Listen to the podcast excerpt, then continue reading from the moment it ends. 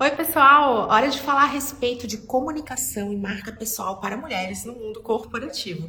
Para estar comigo ao longo desse bate-papo tão necessário, eu vou receber a especialista na área, Sinara Maria.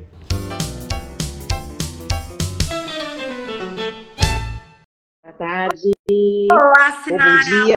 Tudo bem? Tudo bom? Que prazer enorme estar aqui! Prazer é meu, Camila. Muito feliz de estar aqui com você hoje.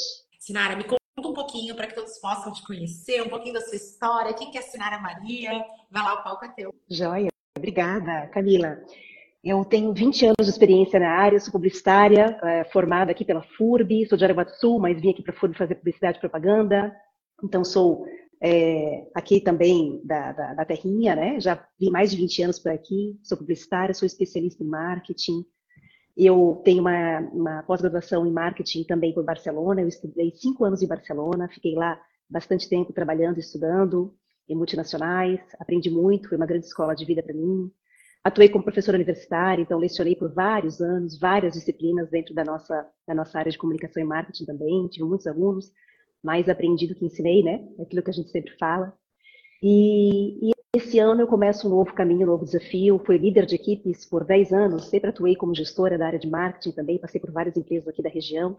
E, e é isso, estamos aqui agora começando um novo caminho como empreendedora. Maravilhoso empreender, gente. Para todos vocês, hoje nós vamos trazer dicas, falar de estratégias, trazer caminhos para vocês. É super importante lembrar que muitas das técnicas que a Sinara vai compartilhar conosco, elas são pertinentes ao mundo corporativo, mas também ao mundo das empreendedoras. Então, Sinara, começa, vamos lá, vamos começar falando de desafio, porque se a gente está falando a respeito de comunicação e marca pessoal feminina, é, isso faz todo sentido. A gente conhece os desafios da prática, mas eu quero te ouvir como especialista a respeito desse aspecto. Me conta um pouquinho. Tá. Joia. Bom, Camila, eu, como comentei com você, eu saio um pouco da parte técnica do marketing, da comunicação e enveredo por um caminho uh, comportamental. Então, eu sinto que eu tinha muito a agregar também na linha da soft skill, que é a comunicação, né? As mulheres hoje, a gente está falando muito para as mulheres hoje, apesar de que esse é um tema que serve para todas as pessoas, né? Mas eu, eu trago hoje muito olhar também para o feminino, porque é, eu sinto, estando 20 anos aí trabalhando em empresas, em diversos tipos de organização, eu sinto que nós temos muitas oportunidades e muitas é, mulheres que podem ser, inclusive, lapidadas, né? Através do seu comportamento, das suas soft skills. Então, partindo do pressuposto de que nós somos boas tecnicamente falando, então aqui não há discussão da técnica, mas nós precisamos olhar para a nossa habilidade comportamental, que é a comunicação e a marca que nós deixamos nas nossas empresas, nas nossas experiências profissionais. Então acho que é isso que a gente precisa focar hoje, que é bem importante a mulher não estar tá dedicando tempo para construir esse legado, né? É, gente, temos que dar voz e se tornar protagonistas desse processo. Acho que isso também é importante. Gente, trazendo aqui alguns aspectos desses desafios, eu posso trazer muito da minha experiência pessoal. Vocês perguntam muitas vezes em relação a um dos aspectos da comunicação, que é minha oratória. Primeiro, você fez curso de oratória? Eu fiz curso de oratória e não foi isso que me tornou uma boa oradora. Isso contribuiu num primeiro, num passo futuro? Sim, mas como primeiro passo, me tornou uma pessoa experiente na teoria. Então, eu tinha essa teoria, eu não conseguia colocar isso em prática. Algo que eu é, falo abertamente com vocês, que era uma grande trava, era a minha questão do, justamente dos soft skills, dessas habilidades que não são técnicas, são comportamentais. Então eu tinha toda uma questão de insegurança, eu tinha medo da crítica, eu não percebia valor em mim mesma. Então você busca valor e validação externa. Quem sabe do seu valor não fica assim, ai meu Deus, gostem de mim Ai, não vem ninguém na live. Você entende, não. Vou falar aqui, se vier gente, veio, se não vier, faz parte, amanhã eu faço outra. Quando você não tem isso desenvolvido dentro de você, é, você se torna bloqueado e vive algo que eu vivi durante muito tempo. Digo que até hoje eu tenho, mas eu estou em tratamento, que é a síndrome do impostor, essa sensação que você é uma fraude, que você não é merecedora desse espaço. Aqui, Sinara, uma coisa que eu percebo e tem toda a relação com o seu trabalho e com o valor que você gera ao mundo, é que muitas vezes nós sabemos o caminho. É a questão do curso de oratória. É válido? É. Mas eu quero dizer que não era a questão de saber falar que me impedia de ser protagonista do meu processo. Era um medo de ser criticada, era uma sensação de que eu não pertencia, não merecia esse espaço. Você vive isso na sua prática também, quando você mentora e orienta mulheres?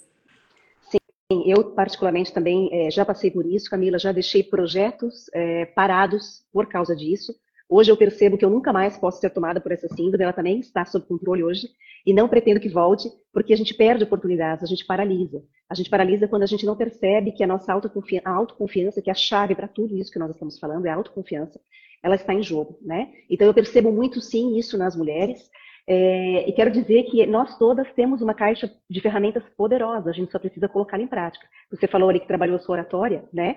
É, e eu, quando eu falo em comunicação para as mulheres, elas acham que a comunicação é apenas um falar, né? É falar pelos cotovelos, né? Às vezes falta objetividade, falta concisão, falta inclusive até coerência. Então, atenção, mulheres, é muito importante que nós já falamos um pouco mais naturalmente, que tenhamos coerência e consistência é, em toda a nossa comunicação. Portanto, comunicar não é apenas falar. Então, essa autoconfiança é na nossa postura, é na, na nossa comunicação não verbal, é no nosso gestual, é na nossa forma de colocar a voz, é a nossa forma de expressar o nosso rosto. Cadê o brilho no olho, né, Camila? Porque por mais tecnologia que a gente tem hoje em dia, está faltando coisas básicas que todos nós temos. Nós não podemos liderar, eh, liderar pessoas sem nos, não olharmos e projetarmos isso no nosso corpo, no nosso não verbal, que é a maior parte da nossa comunicação. 85% da nossa comunicação não verbal, gente. Isso, nós estamos falando aqui de estratégias grátis e sem glúten, como o brilho no olho, o entusiasmo, o sorriso. E é por isso que os vídeos são tão impactantes. E é por isso que a gente já tem feedbacks aqui na nossa live, que para quem está assistindo, está com a gente aqui ao vivo no Instagram, mas depois vai estar escutando tudo isso através das plataformas de podcast. O vídeo, ele cria muito mais essa barreira que a síndrome do impostor vai trazer, essa sensação de medo, vergonha e de não, isso não é para mim e, gente, todos nós temos uma marca pessoal a desenvolver, justamente porque ele chama mais atenção em função dessa questão da comunicação não verbal. Então, Senhora, uma coisa que eu percebo que eu cometia era um erro bem frequente. Eu vou falar todos os meus erros aqui, aí a gente faz uma terapia em grupo também, pode ser? eu tinha um ponto muito presente, que era a questão que eu não era intencional nessa comunicação não verbal. Então eu não pensava o meu corte de cabelo como o que eu desejo comunicar, eu pensava no corte de cabelo do, ah, eu acho que eu fico bonita assim. Eu não tinha nenhum tipo de estratégia em relação a, ao que eu usava de maquiagem, as minhas roupas. E eu comento sobre isso, eu passei por essa transformação. Durante muito tempo eu só me vestia de preto, justamente porque eu falava, ah, mas é que é prático, não suja, combina com tudo, é para minha vida corrida. Então, olha essa questão né, de não se priorizar, de não se sentir desenvolvedora de uma marca pessoal, de uma comunicação forte, marcante, intencional. Gente, eu descobri que o preto não tem nenhuma relação com nenhum aspecto da minha marca pessoal. Então eu preciso da cor. A cor ela faz parte de uma questão dinâmica, criativa, viva, intensa.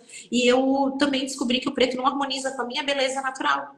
Só que eu usava isso isso sem nenhum tipo de estratégia. Era uma grande desculpa. E eu ouvi isso de uma consultora, Débora Voss, que conduziu meu processo, já esteve aqui na live com a gente. E ela me fez essa pergunta: você usa preto por estratégia, por estilo? Ou você usa preto para se esconder? Aí eu tive que dormir com essa. Boa. realmente, realmente, né, Camila? A gente não, não cria uma estratégia, porque posicionamento é criar uma estratégia, né? Nós deixamos imagens nas pessoas. O que, que é imagem? São fragmentos né, de percepções que as pessoas vão tendo conosco à medida que elas vão é, tendo pontos de contato conosco. Pode ser uma fala, pode ser uma reunião que eu participei. Agora, o posicionamento é estratégico. A gente realmente pensa, como você falou, de forma, é, de forma clara. Isso aqui é um autoconhecimento, né, Camila? É realmente é um olhar para dentro. A gente não pode ter medo de fazer esse exercício de olhar para nós e descobrir dentro da gente mesmo aquilo que a gente quer. Então, a construção, o fundamento da construção da marca pessoal tem muito a ver com olhar para dentro, olhar para os seus objetivos e criar uma visão e uma estratégia a respeito disso. Não é futilidade. Eu costumo dizer isso, parece ser algo fútil que nós estamos discutindo. Ah, claro, desde que não se entenda que é apenas uma cartela de cor, né? Mas isso não é algo menor. Não é algo menor. Simplesmente nós deixamos imagens na cabeça das pessoas e no mundo competitivo que nós estamos hoje, como é que nós vamos buscar diferenciação? Então, a diferenciação, ela perpassa, sim, por a construção estratégica da marca que nós queremos deixar e gerir. A gente tem que gerir, sempre, né? Todos os movimentos que a gente faz, Camila, eles têm que ser intencionais. Perfeito. Gente, isso não tem nenhuma relação com ser perfeito, isso não tem nenhuma relação com ser sempre impecável, ou então muitas vezes eu recebo, eu falo do Vestida para o Sucesso, meu mote, que foi uma ferramenta que eu encontrei para me empoderar e ser capaz de seguir consistente nessa mudança que para muitos é tão natural, né? Uma coisa tão assim pronta. E eu realmente precisei de passos e ajuda e método, porque eu não conseguia fazer essa virada de chave. E talvez vocês se identifiquem, caso alguém tenha essa dificuldade, comente, porque a gente fala do, dos casos é, de cada uma de vocês. E às vezes chegam alguns feedbacks como assim: ai Camila, mas aí você se arruma para fazer faxina na sua casa? Eu falo, não, mas eu tenho uma roupa específica para esse fim, que não é uma camiseta furada velha, é algo que faz com que eu viva cada momento da sua forma. Você é uma engenheira, não vai para obra de salto agulha, com um vestido super decotado, porque você não vai ter é, segurança, você não vai ter é, movimento fácil, você não vai conseguir desempenhar aquela função. Então, ninguém está falando aqui de se arrumar para fazer faxina, mas a gente está falando de sim considerar a faxina algo nobre, algo pertinente à sua rotina, algo que você vai incluir também com estratégia para que você execute uma faxina melhor. E isso é muito, muitas vezes a gente não vê essa construção de marca pessoal como uma ferramenta de empoderamento. Você encontra esse tipo de feedback do tipo, não, Nossa, não preciso disso para crescer na minha carreira ou no meu negócio. Fala sobre essa objeção tão comum. Sim, muito comum ouvir isso, assim, ah, eu não preciso disso, eu sei o meu valor, né? Eu, eu sou bonita por dentro. É, que bom que você é bonita por dentro, eu acho ótimo isso. Aliás, não dá para só cuidar da embalagem, realmente tem que ter uhum. coerência é, é, dentro e fora, né? A gente não faz um produto, quando lança um produto numa prateleira do supermercado, pensando só na embalagem. Se você abrir a embalagem ela estiver vazia, não vai ter o menor sentido, aquilo não vai conversar. Isso é visível, né, Camila? É visível quando a gente não tem algo também a, a compartilhar que não seja além do, desse, desse, do estilo que a gente está falando agora um pouco mais sobre a questão questão visual, né? Mas eu vejo muitas mulheres falando sobre isso. Ah, eu não preciso disso. Ah, eu estou indo só para lá, é assim. Existem códigos, sim, que a gente precisa respeitar. Eu estive, por exemplo, na semana passada fazendo uma palestra para mulheres no evento de tecnologia, eu fui de tênis. Porque não tinha o menor sentido eu vestido de gala, certo? Então, assim, acho que existem coisas que a gente precisa respeitar os códigos e desde que respeite com o nosso, com o nosso jeito de ser também, com a nossa marca, porque todo movimento, de novo, ele precisa ser estratégico. São sinais que nós emitimos para as pessoas. Então, mulheres, não pensem que isso é fútil, não pensem que isso é algo menor. Vai marcar na cabeça de alguém que está entrevistando você, alguém que rapidamente conversou com você, alguém pode te indicar um dia para alguma outra coisa, porque você marcou de alguma forma e a pessoa nem sabe dizer por quê. Acho que quando a pessoa não sabe dizer porquê, eu acho que é o pulo do gato. Quando diz assim, gente, aquela pessoa, eu não sei nem o que, que é, mas ela é magnética. Ela chamou minha atenção por algo que ela tem uma presença que eu não consigo explicar pelo que é. Né? Perfeito.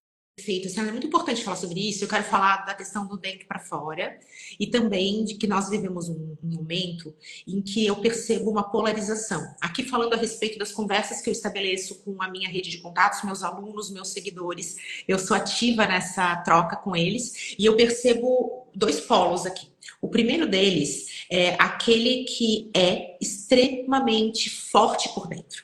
Então, tem jornada, tem conhecimento, tem experiência prática, tem vontade de fazer, tem um monte de coisa. Assim, aquele livro que o conteúdo dele é maravilhoso, mas é um descaso com a capa.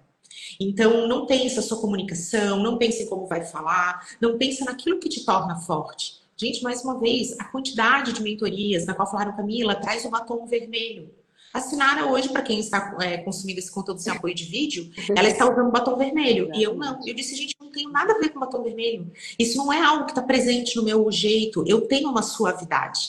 Só que quantas vezes eu tentei negar essa essência? Então, falando forte, falando de um jeito. E eu não tenho isso. Meu tom de voz é super serena, calminho. Todo mundo fala, ah, Camila, fala calmo, porque isso está dentro de mim e reflete. E tem a outra polarização também, que é justamente quem não tem essa essência. Aí o livro é ruim, mas está fazendo todo o investimento na capa. Então, com, conversa com a gente um pouquinho sobre como equilibrar o ser e o parecer. Sim. Ah, Camila, eu vou falar do meu testemunho, tá? Que eu acho que poderia ser uma, uma sugestão, porque não existe. Se, se, se conselho fosse bom, a gente vendia, né? Mas a minha sugestão é o seguinte: a gente tem que começar realmente a fazer um, um trabalho estratégico que é escrever. Pode parecer algo ridículo. É, eu, eu, falei até na minha, nessa minha palestra, eu sei que tem alguém que me assistiu semana passada. Tá Ai, vamos ler esse é, feedback. Até... Você puxou, eu não vou deixar passar que ele estava aqui. Pode. A, Natália, a Nathalie acabou de comentar. Estava maravilhosa de tênis, mas o que marcou foi sua mensagem, ainda mais do que a sua. Oh. Obrigada, querida, obrigada, obrigada. A gente encontra pessoas maravilhosas quando a gente circula por aí, né?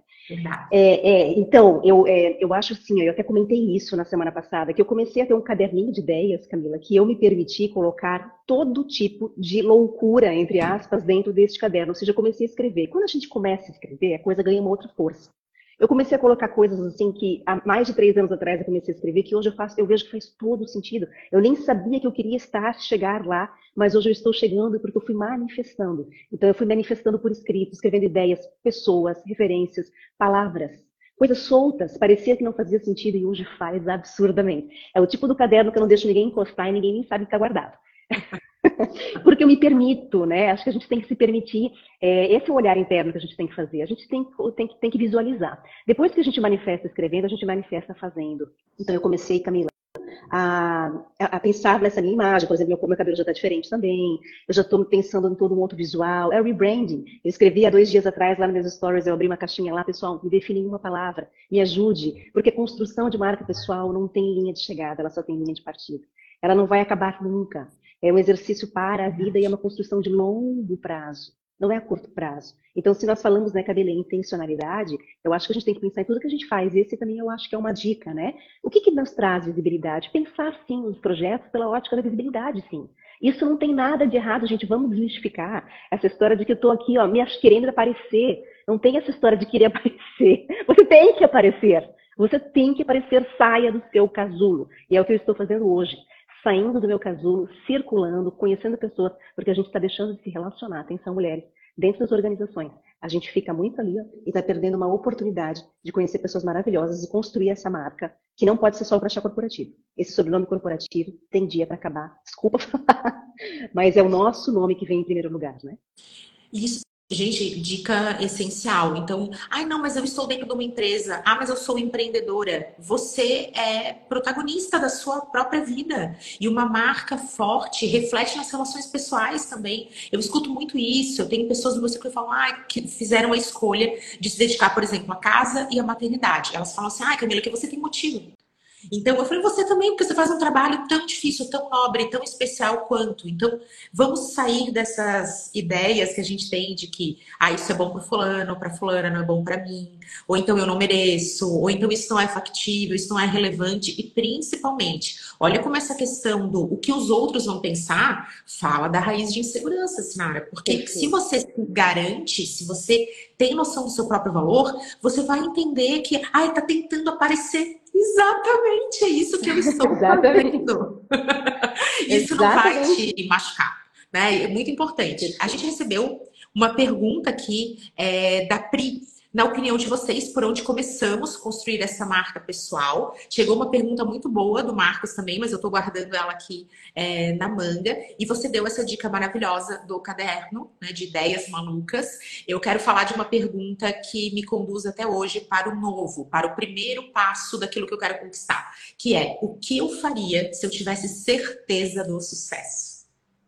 Esse é meu primeiro, meu primeiro passo de qualquer desenvolvimento, é isso. Se eu tivesse certeza que vai dar certo, o que, que eu faria hoje? Me conta um pouquinho desse passo a passo. A gente tem sim o nosso caderno, Pri, então se joga nele para a gente fazer essas perguntas, mas eu quero te ouvir também no primeiro passo para todos aqueles que estão prestigiando essa aula que você está dando aqui para gente. Ai, Priscila é minha cunhada que entrou ali. Não está combinado, tá? Não está combinado. Mas eu acho que a, a, primeira, a primeira, o primeiro passo é a gente pensar realmente nos objetivos. É como qualquer marca, é como se a gente fosse um empreendimento. É você como um empreendimento. Então você tem que pensar nos seus objetivos, aquilo que você quer chegar, aonde você quer chegar. Não tem empresa que não tenha um plano de comunicação, um plano de marketing, um plano de negócios. Ela realmente tem que vislumbrar o futuro. E eu fiz uma transição de carreira é, muito bem, assim, muito bem construída no sentido de pensando já, já, já, visualizando o que eu queria fazer. Eu já queria ser empreendedora há muito tempo, há mais de 10 anos, Camila, estou querendo dar esse passo, mas eu nunca achava que era hora, que era momento, que era filho, que era carreira, né? Então eu comecei a desenhar várias coisas para mim. Estar aqui hoje é uma das realizações. Estava, por exemplo, na minha lista. É uma grande honra, é uma grande honra né, Priscila? Então, eu acho que é isso, a gente tem que, a gente tem que pensar nessa questão da visibilidade. Eu sei porque a, a minha cunha que está falando ali, é, você já está dando seu passo, você criou sua rede social, por exemplo, né? Você abriu o seu perfil, você abriu, eu abri meu perfil, Camila, tem seis meses. Olha como a gente tem que virar a chave. É absurdo, uma coisa às simples. Eu abri um, um perfil pessoal Eu tinha 600 seguidores. Eu falei, gente, demorou, demorou. Bora, bora movimentar isso, né? E aí eu comecei a circular, eu comecei a me convidar para outros lugares. Eu quero palestrar. Você tem um lugar para palestrar? Você tem um lugar para. Você precisa de alguém? Eu comecei a fazer isso. E eu já conheci tanta gente. Então eu acho que é questão dos objetivos, Camila. Ah, o, ter objetivos claros, aonde a gente quer chegar, acho que é o primeiro passo. Se gente, não, tem um sabe objetivo, chegar, chega lugar nenhum. E tem atitude. Eu amei isso que você falou. Ai, me convidar, tá, não sei o quê. É você se apresentar, gente, intencionalmente. Não tem problema nenhum em relação a isso. A gente fica achando que reconhecimento cai, assim, as pessoas vão ter uma bola de cristal para descobrir o nosso trabalho. Eu começo a criar conteúdo para o Instagram em 2020, gente, janeiro de 2020. Antes eu não tinha um perfil fechado, eu tinha um perfil com três, quatro posts sem nenhuma estratégia. Vocês imaginam o quanto eu estaria à frente, o quanto eu poderia ter alcançado se eu tivesse tido essa noção prévia da importância de ter canais de comunicação, porque a partir do momento que você se conhece, a partir do momento que você sabe o que você quer, a partir do momento que você tem mais atitude e você faz isso com leveza, certo que o máximo que vai acontecer é você receber um não ou alguém te olhar assim, e você sabe que não era teu lugar também, porque se não gerou match. Se quem recebeu a tua atitude mal, gente, não tá o problema com você. É o problema nessa união. É simplesmente passemos para o próximo, para futuras uniões melhores. Quando isso rola, a gente tem que ter plataforma.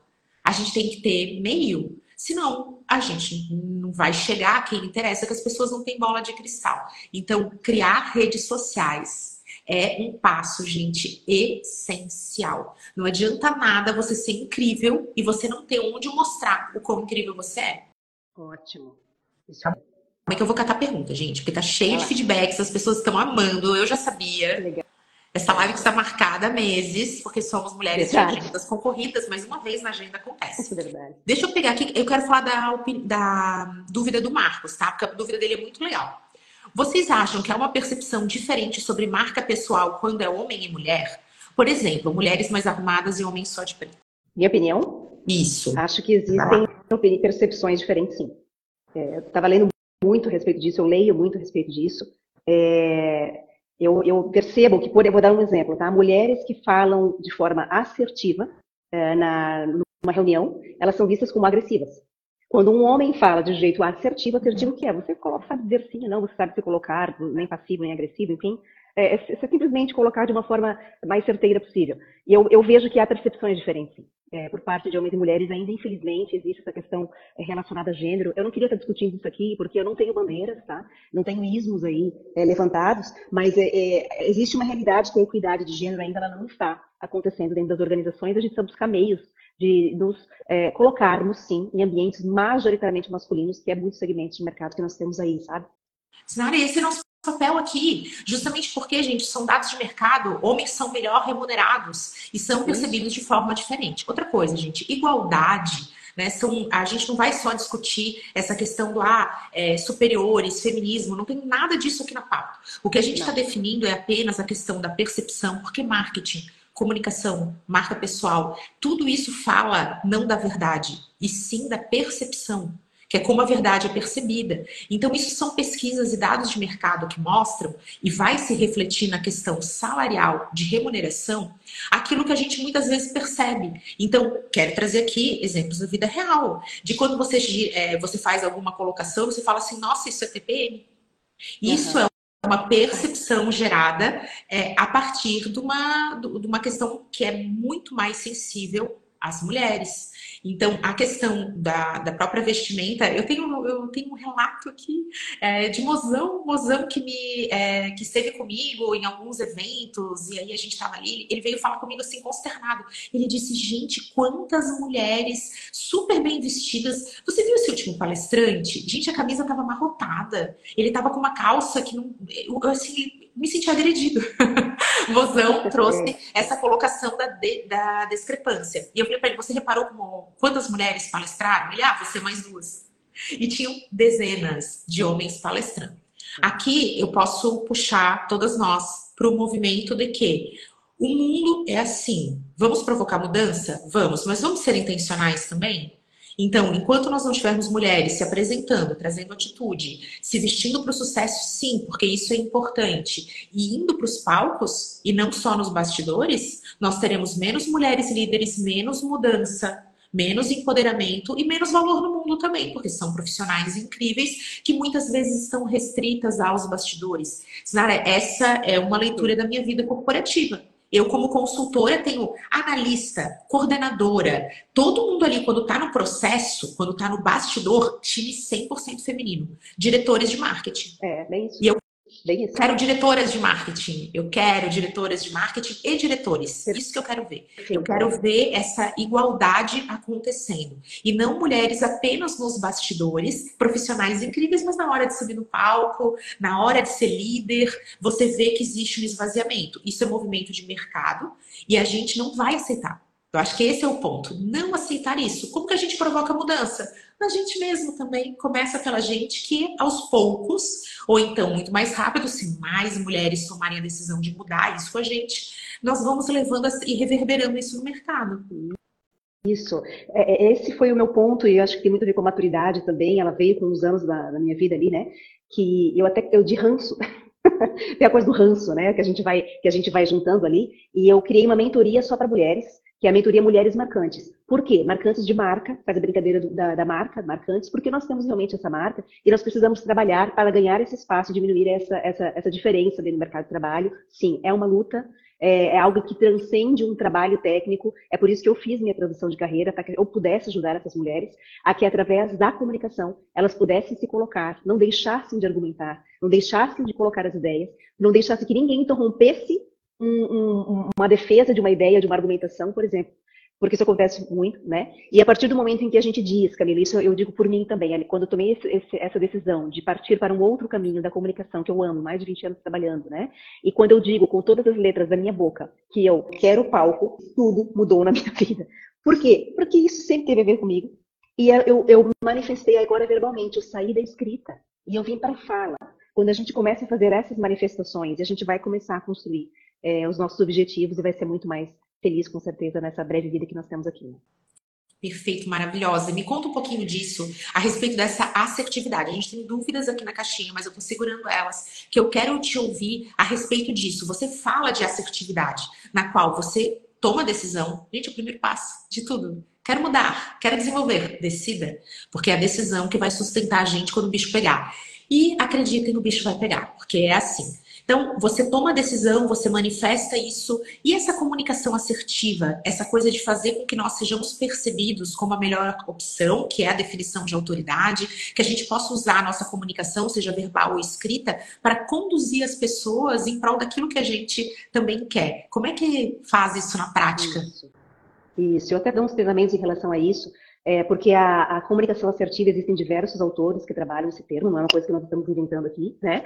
A comunicação assertiva é um estilo de comunicação é, que não é a agressiva, então imagine alguém agressivo, imagine alguém que só sabe se colocar pelo, pela voz, pela, pela forma de falar, imagine alguém passivo, que não fala, que não, que não manifesta nada, né? E, imagine um passivo-agressivo, que é o meio disso tudo, agora imagine alguém assertivo, que sabe se colocar, que sabe dizer as coisas que pensa, não precisa florear tudo, né? Não precisa o tempo inteiro é, achar jeitinho para falar. A pessoa consegue colocar, sabe dizer sim, sabe dizer não. Isso é uma relação de ganha-ganha.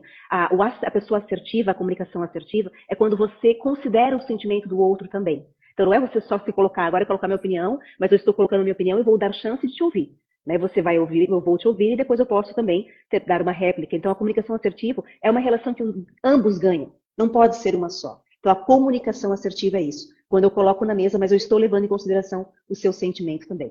De forma Nossa, isso é um ranço que eu tenho, tá? Isso é um ranço que eu tenho, já gravei até um Reels desabafo a respeito disso. Que é, sabe aquele mentor que dá tapa na cara o tempo todo? Você, uhum. você, não, você não quer. Se você quisesse, você conseguia. E eu sou prova viva de que várias coisas eu queria e não conseguia. Eu não sou esse, esse poço infinito de é, desejo de colocação em ação, onde eu falo, eu quero, agora eu vou. Várias vezes eu queria coisas e eu não conseguia implementar. Então, eu tenho bastante ranço desse tipo de discurso que faz com que a gente se sinta ainda mais inadequado. E muitas vezes eu recebi feedbacks de Camila, se impõe. Falei, eu estou me impondo, mas eu não faço isso através de grito, nem de dedo na cara. Então, essa confusão entre agressividade e autoridade é bastante comum.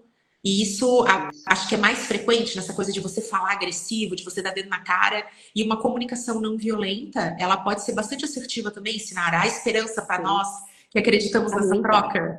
Eu acredito diálogo, Camila, acima de tudo, eu coloco isso como a minha, minha construção. Quando eu construí o meu texto, a minha, minha, meu manifesto de marca, eu coloco o diálogo como fio condutor. Eu vou acreditar para sempre na questão do diálogo. As pessoas que me conhecem, elas sabem que não quero dizer que a gente vai ser bonzinho o tempo inteiro, não quer dizer que a gente vai aceitar determinadas coisas. Agora, subir o tom de voz já perdeu a discussão.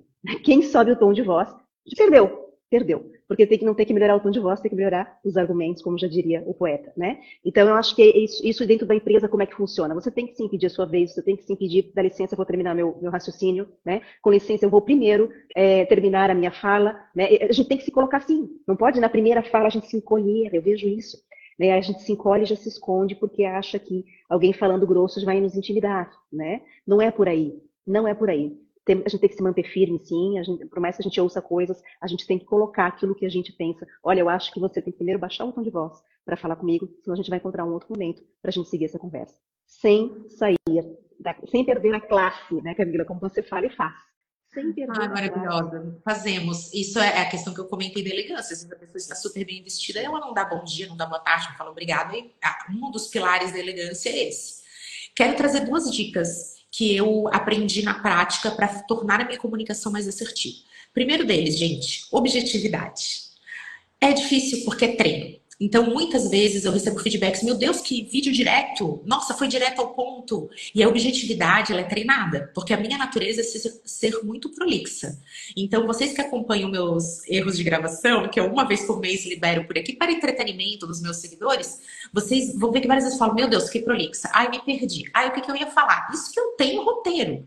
Então, a minha vida, se eu fosse seguir meu fluxo, é de uma pessoa muito prolixa. Mas eu fui treinando, eu fui treinando mesmo, sendo intencional, ficando consciente e alerta à objetividade. Por que, que objetividade é necessária? Porque aquilo que é escasso é mais valorizado. Então, não é assim? A gente deseja os diamantes, eles são muito valiosos porque eles são escassos. Quando tem muito diamante no mercado, a indústria recolhe parte disso para que o valor não caia. Então, o que, que nós precisamos tornar? A nossa comunicação também mais escassa. Então, ao invés de você chover no molhado, falar várias vezes, dar voltas e revoltas e fazer o teu ponto, você economiza suas palavras para que elas sejam mais marcantes e as escolhe com mais sabedoria. E aí, a boa notícia, a má notícia é que isso é difícil, a boa notícia é que você aprende. É só uma questão de treino, que é a vontade de falar, falar e falar vem, né?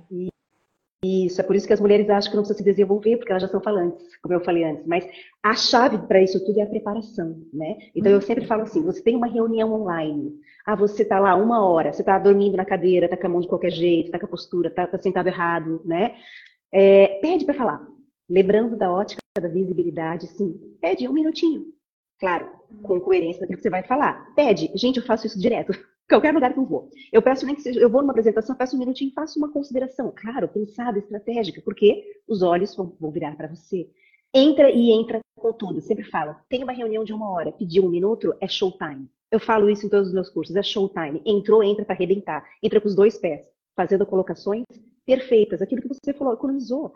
E a pessoa que economiza, quando ela é estratégica, é uma pessoa que escuta mais. Esse é um outro ponto que eu queria colocar, Camila. Porque a pessoa que está escutando mais, ela vai entrar num momento que ela sente que é o ideal. Ela não precisa ser a primeira a falar. Eu já passei dessa fase. Eu não preciso mais ser a primeira a falar. As pessoas falando são assim, né? Querem já falar, já querem responder, já querem levantar o braço. Sabe aquela aluna assim que levantava o braço? Era eu, né? Já queria falar sempre. Mas hoje eu sou muito mais, é, eu sou muito mais ouvinte. E isso me dá uma, isso me dá um, uma carta na manga muito grande. Isso me dá uma, me deixa ser estratégica dentro da, da, dos lugares, principalmente no ambiente profissional. Maravilhosas. Gente, vocês sabiam que isso foi um aprendizado que eu tive no MIT, nos Estados Unidos? Porque um dos critérios para que você fosse bem avaliado era a participação.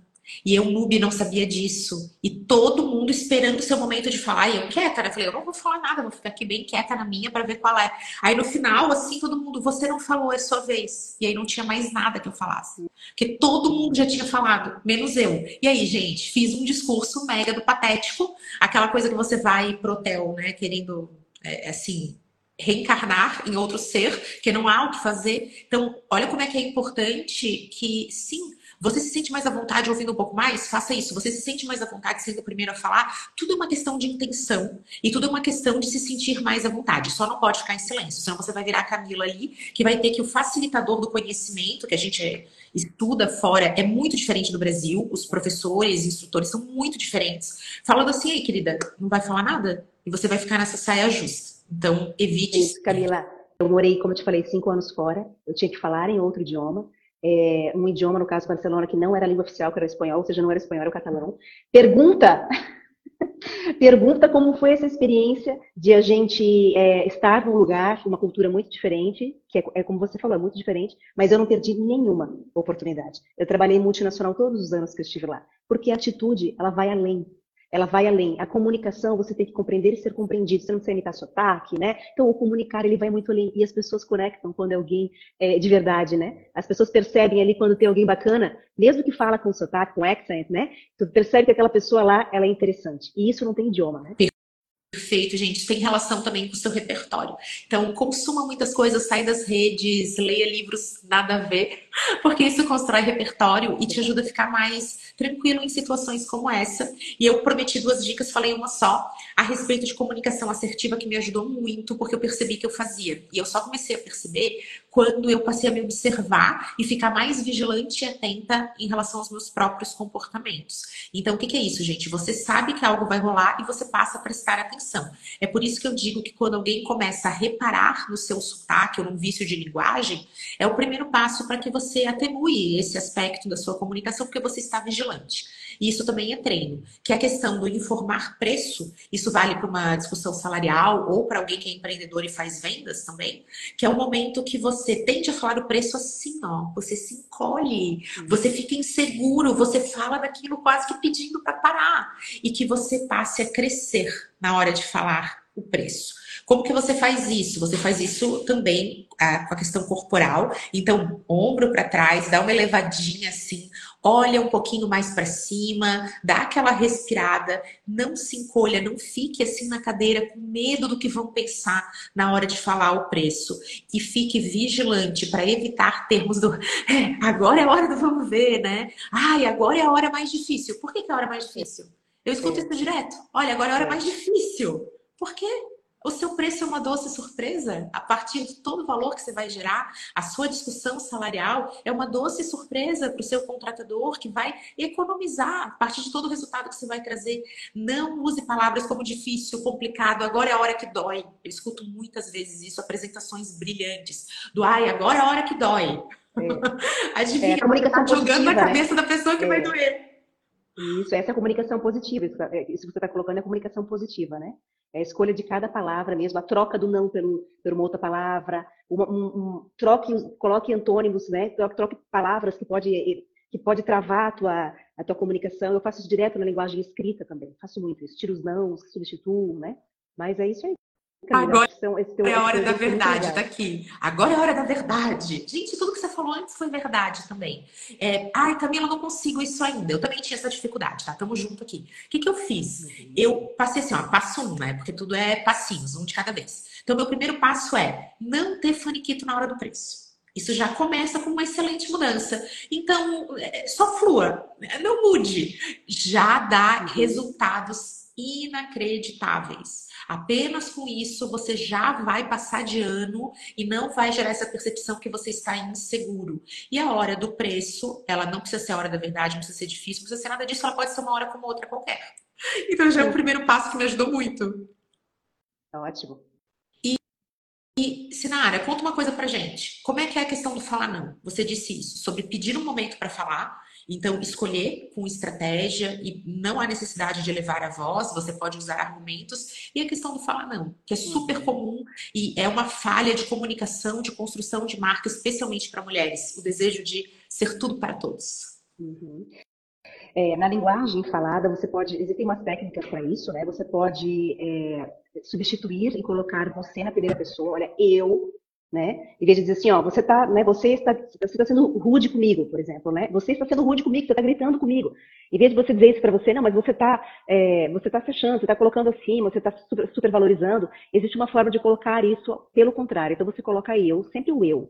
Essa é uma, uma técnica dentro da comunicação assertiva para dizer o, o não, para trabalhar o não, tá? Então é eu, percebo, sinto, acredito, né, que você está sendo, né, que, que eu percebo que você poderia fazer isso diferente, porque eu quero tal resultado. Existem quatro estágios para isso. Eu, eu, faço isso num treinamento, tá? Precisaria de um pouco mais de tempo para poder assimilar. Mas eu sempre na primeira pessoa, em vez de você dizer para ele, né, que você está sendo assim, é, ou transformar um ambiente ruim, você tem uma técnica de colocar o eu na primeira pessoa, você manifestar aquilo que você está percebendo ou até sentindo, depende do contexto, e aí você coloca qual é o objetivo que você quer. Olha, eu percebo que você está sendo indelicado comigo, eu gostaria que você falasse diferente para que a gente pudesse voltar a, a, colaborar num trabalho juntos, a cooperar num projeto aqui da empresa. Pode ser? Né? É pedir, é a linguagem da cooperação, não é a linguagem é, do conflito. Então, eu falo muito isso nos cursos. A gente tira a linguagem do conflito, que é o não, são os nãos, e a gente traz para uma linguagem de cooperação, é quando você convida a pessoa para que ela coopere com você, mas tem que saber usar as, as palavras certas, né? Porque as palavras, elas doem muito, né, Camila? Dói, a palavra dói mais que tapa, gente. Isso é uma certeza. Quem já não viveu uma situação, especialmente na infância, onde você ouviu ou lidou com uma palavra que te machucou muito mais. Eu tenho uma dica também que me ajudou muito a falar não, sem sofrer, e é super elegante, que é você não se justificar. Eu cometia muito esse erro, Sinara. Eu justificava meus nãos. Ah, então é que eu tô cansada porque eu tô três dias sem dormir, porque sabe, a minha filha é pequena e eu tá. Gente, o que te leva a falar não? Não desrespeita mais ninguém que não você. E quanto mais você se justifica, mais margem para alguém falar. Ai, mas você tem que sair. Ah, mas é que eu tô tão cansada. Sair também é uma forma de descansar. Ah, porque não sei o que da tua filha. Tua filha precisa aprender a viver sem a mãe. Você só está dando corda para os outros te enforcarem. Então não uhum. se justifique. O não, ele tem que ser rápido. É que nem tirar assim o curativo, tem que ser um trá. Pronto, passou. Quanto mais eu me justificava, mais eu me perdia, mais eu era excessiva com as palavras, mais eu dava corda para alguém pegar e, e, boicotar a minha tentativa de falar não. E geralmente, quem lida bem com não são aqueles amigos, aquelas pessoas, aqueles chefes, líderes pares, que você considera assim que é uma maravilha trabalhar com eles. Então, eles já percebem que você está na negativa, eles te ajudam a falar não. Só que não são essas as pessoas que a gente tem que focar aqui. A é. gente tem que focar em quem não aceita. Que a pessoa que ela só tem uma, um objetivo na vida, que é te fazer falar um sim. Uhum. E aí a gente não pode ceder. Porque a pessoa vai ser persuasiva e ela vai usar as armas e ela tende a não respeitar o seu não, justamente porque ela tá nesse jogo para isso. E você não vai mudar essa pessoa. Então você tem que mudar em você. Então essa dica fez toda a diferença para mim. Eu tinha muita dificuldade de falar não. Ah, deixa eu, eu pegar aqui e resgatar uma, uma dúvida. A gente está nos minutinhos finais. Como criar uma imagem sendo modelo? Parece fácil, mas nesse ramo todos são belos. Então, todos em pose 24 horas. O que considerar nessa área? Que a gente pode dar de dica para essa dúvida que chegou na, é, na caixinha e que tem muitas similaridades com o mundo corporativo, especialmente a extrema comunicação, a extrema competição Sim. E também uma questão de direcional para cada trabalho, né? A gente tem meio que uma uhum. atuação para cada tipo de job. Sim, é uma, é, é, é uma pergunta bem, bem interessante. Eu acredito, como a gente falou que somos muitas marcas, vivemos um excesso de informação e de muitas escolhas, a gente busca a diferenciação. Eu acho que em todos os segmentos uh, existe uma questão de estereótipos, né, de estereotipação. Então, por exemplo, as pessoas que trabalham é, com marketing, os publicitários, os artistas, os músicos, os modelos, né? Existe um certo estereótipo, mas eu acredito que a, a, cada profissional pode né, e deve se diferenciar de alguma forma. Aí tem que encontrar que forma é essa que tem a ver com você e o seu objetivo de longo prazo. Tem, tem que, vai ter que buscar qual é essa. O que, o que vai te fazer de diferente? O que, que te faz diferente? Porque todos nós temos uma proposta única de valor. Certamente você tem algo que só você sabe fazer bem. É difícil a gente entender isso, mas não tenha dúvida que tem algo que só você tem. Então, dentro da construção da, do, do branding, né, que a gente fala, existe uma proposta de valor único que é seu, tem que descobrir qual é e tem que mostrar esse diferencial. Porque existem muitos estereótipos em muitas profissões, mas muitas profissões, né? Quando a gente entra para os professores, quando a gente entra para os engenheiros, enfim, para os médicos, quando se colocam, por exemplo, os profissionais de saúde, que só colocam de uma forma muito parecida, tem que fazer o trabalho, a construção realmente daquilo que é só seu. E aí a gente teria que fazer um trabalho mais, é, mais específico para escrever, para montar, para criar estratégia. Perfeito, Sinara. Você sabe que é que nem achar que o profissional de marketing é despachado falante. É. Tem um monte de profissional de marketing que é analítico, Tem um monte de gente que prefere ficar mais quietinho. Tem muita gente que tem medo e vergonha de aparecer. Aí a gente cria esses estereótipos. E falando a respeito da profissão de modelo, eu me ocorreu aqui duas falas a respeito de Uber Models. Então, Naomi Campbell e Gisele Bündchen. A Naomi Campbell comenta sobre o desafio que era gerir sua própria marca no momento em que ela não tinha protagonismo e redes sociais, na qual ela dependia de revistas, fossem específicas desse ramo, e também revistas de fofoca, conduzindo a sua narrativa, conduzindo o seu storytelling, colocando muitas vezes palavras e atitudes na boca dela. E ela comentou sobre isso, sobre as redes sociais serem canais onde você pode fazer gestão, onde você pode explicar coisas, onde você pode se posicionar e, e realmente estar presente. Eu digo hoje, e falo isso para muitos executivos, ai Camila, não quero aparecer porque a gente tem deepfake. E aí qualquer um pode criar uma coisa e dizer que sou eu. Eu falei, olha, se hoje rolar um deepfake, eu abro a câmera imediato, entro ao vivo, faço publicação e minha audiência vai saber que não sou eu. Porque eu tenho esse canal, porque eu tenho esse discurso, porque quem manda na minha narrativa, pelo menos aqui, sou eu, no meu palco. Ele pode não ser o tamanho do mundo, mas ele é, ele existe e cada um vai ter o seu. E, ah, mas eu tenho 30 seguidores, mas são 30 pessoas que estão é. ali e você tem esse ambiente para falar. Frase de Naomi Campbell, que a gente olha para a carreira dela e pensa, né, meu Deus, o que, que pode é, que, que, defeito eu posso apontar nisso, numa carreira brilhante, numa profissional que segue ativa até hoje no mercado com tantas particularidades. Ensinar uma outra frase que me marca aqui no exemplo é Gisele Bündchen, dona de uma marca pessoal de uma comunicação impecável, que conduz a carreira muito bem. E eu já vi uma entrevista dela, na qual o entrevistador faz, sabe aquelas perguntas capciosas? Que vale uma live contigo só para falar disso, como sair de saia justa. E que ele comenta que tudo é muito fácil para ela por ser bonita. E ela fala que ela não se tornou Gisele Bündchen por ser bonita.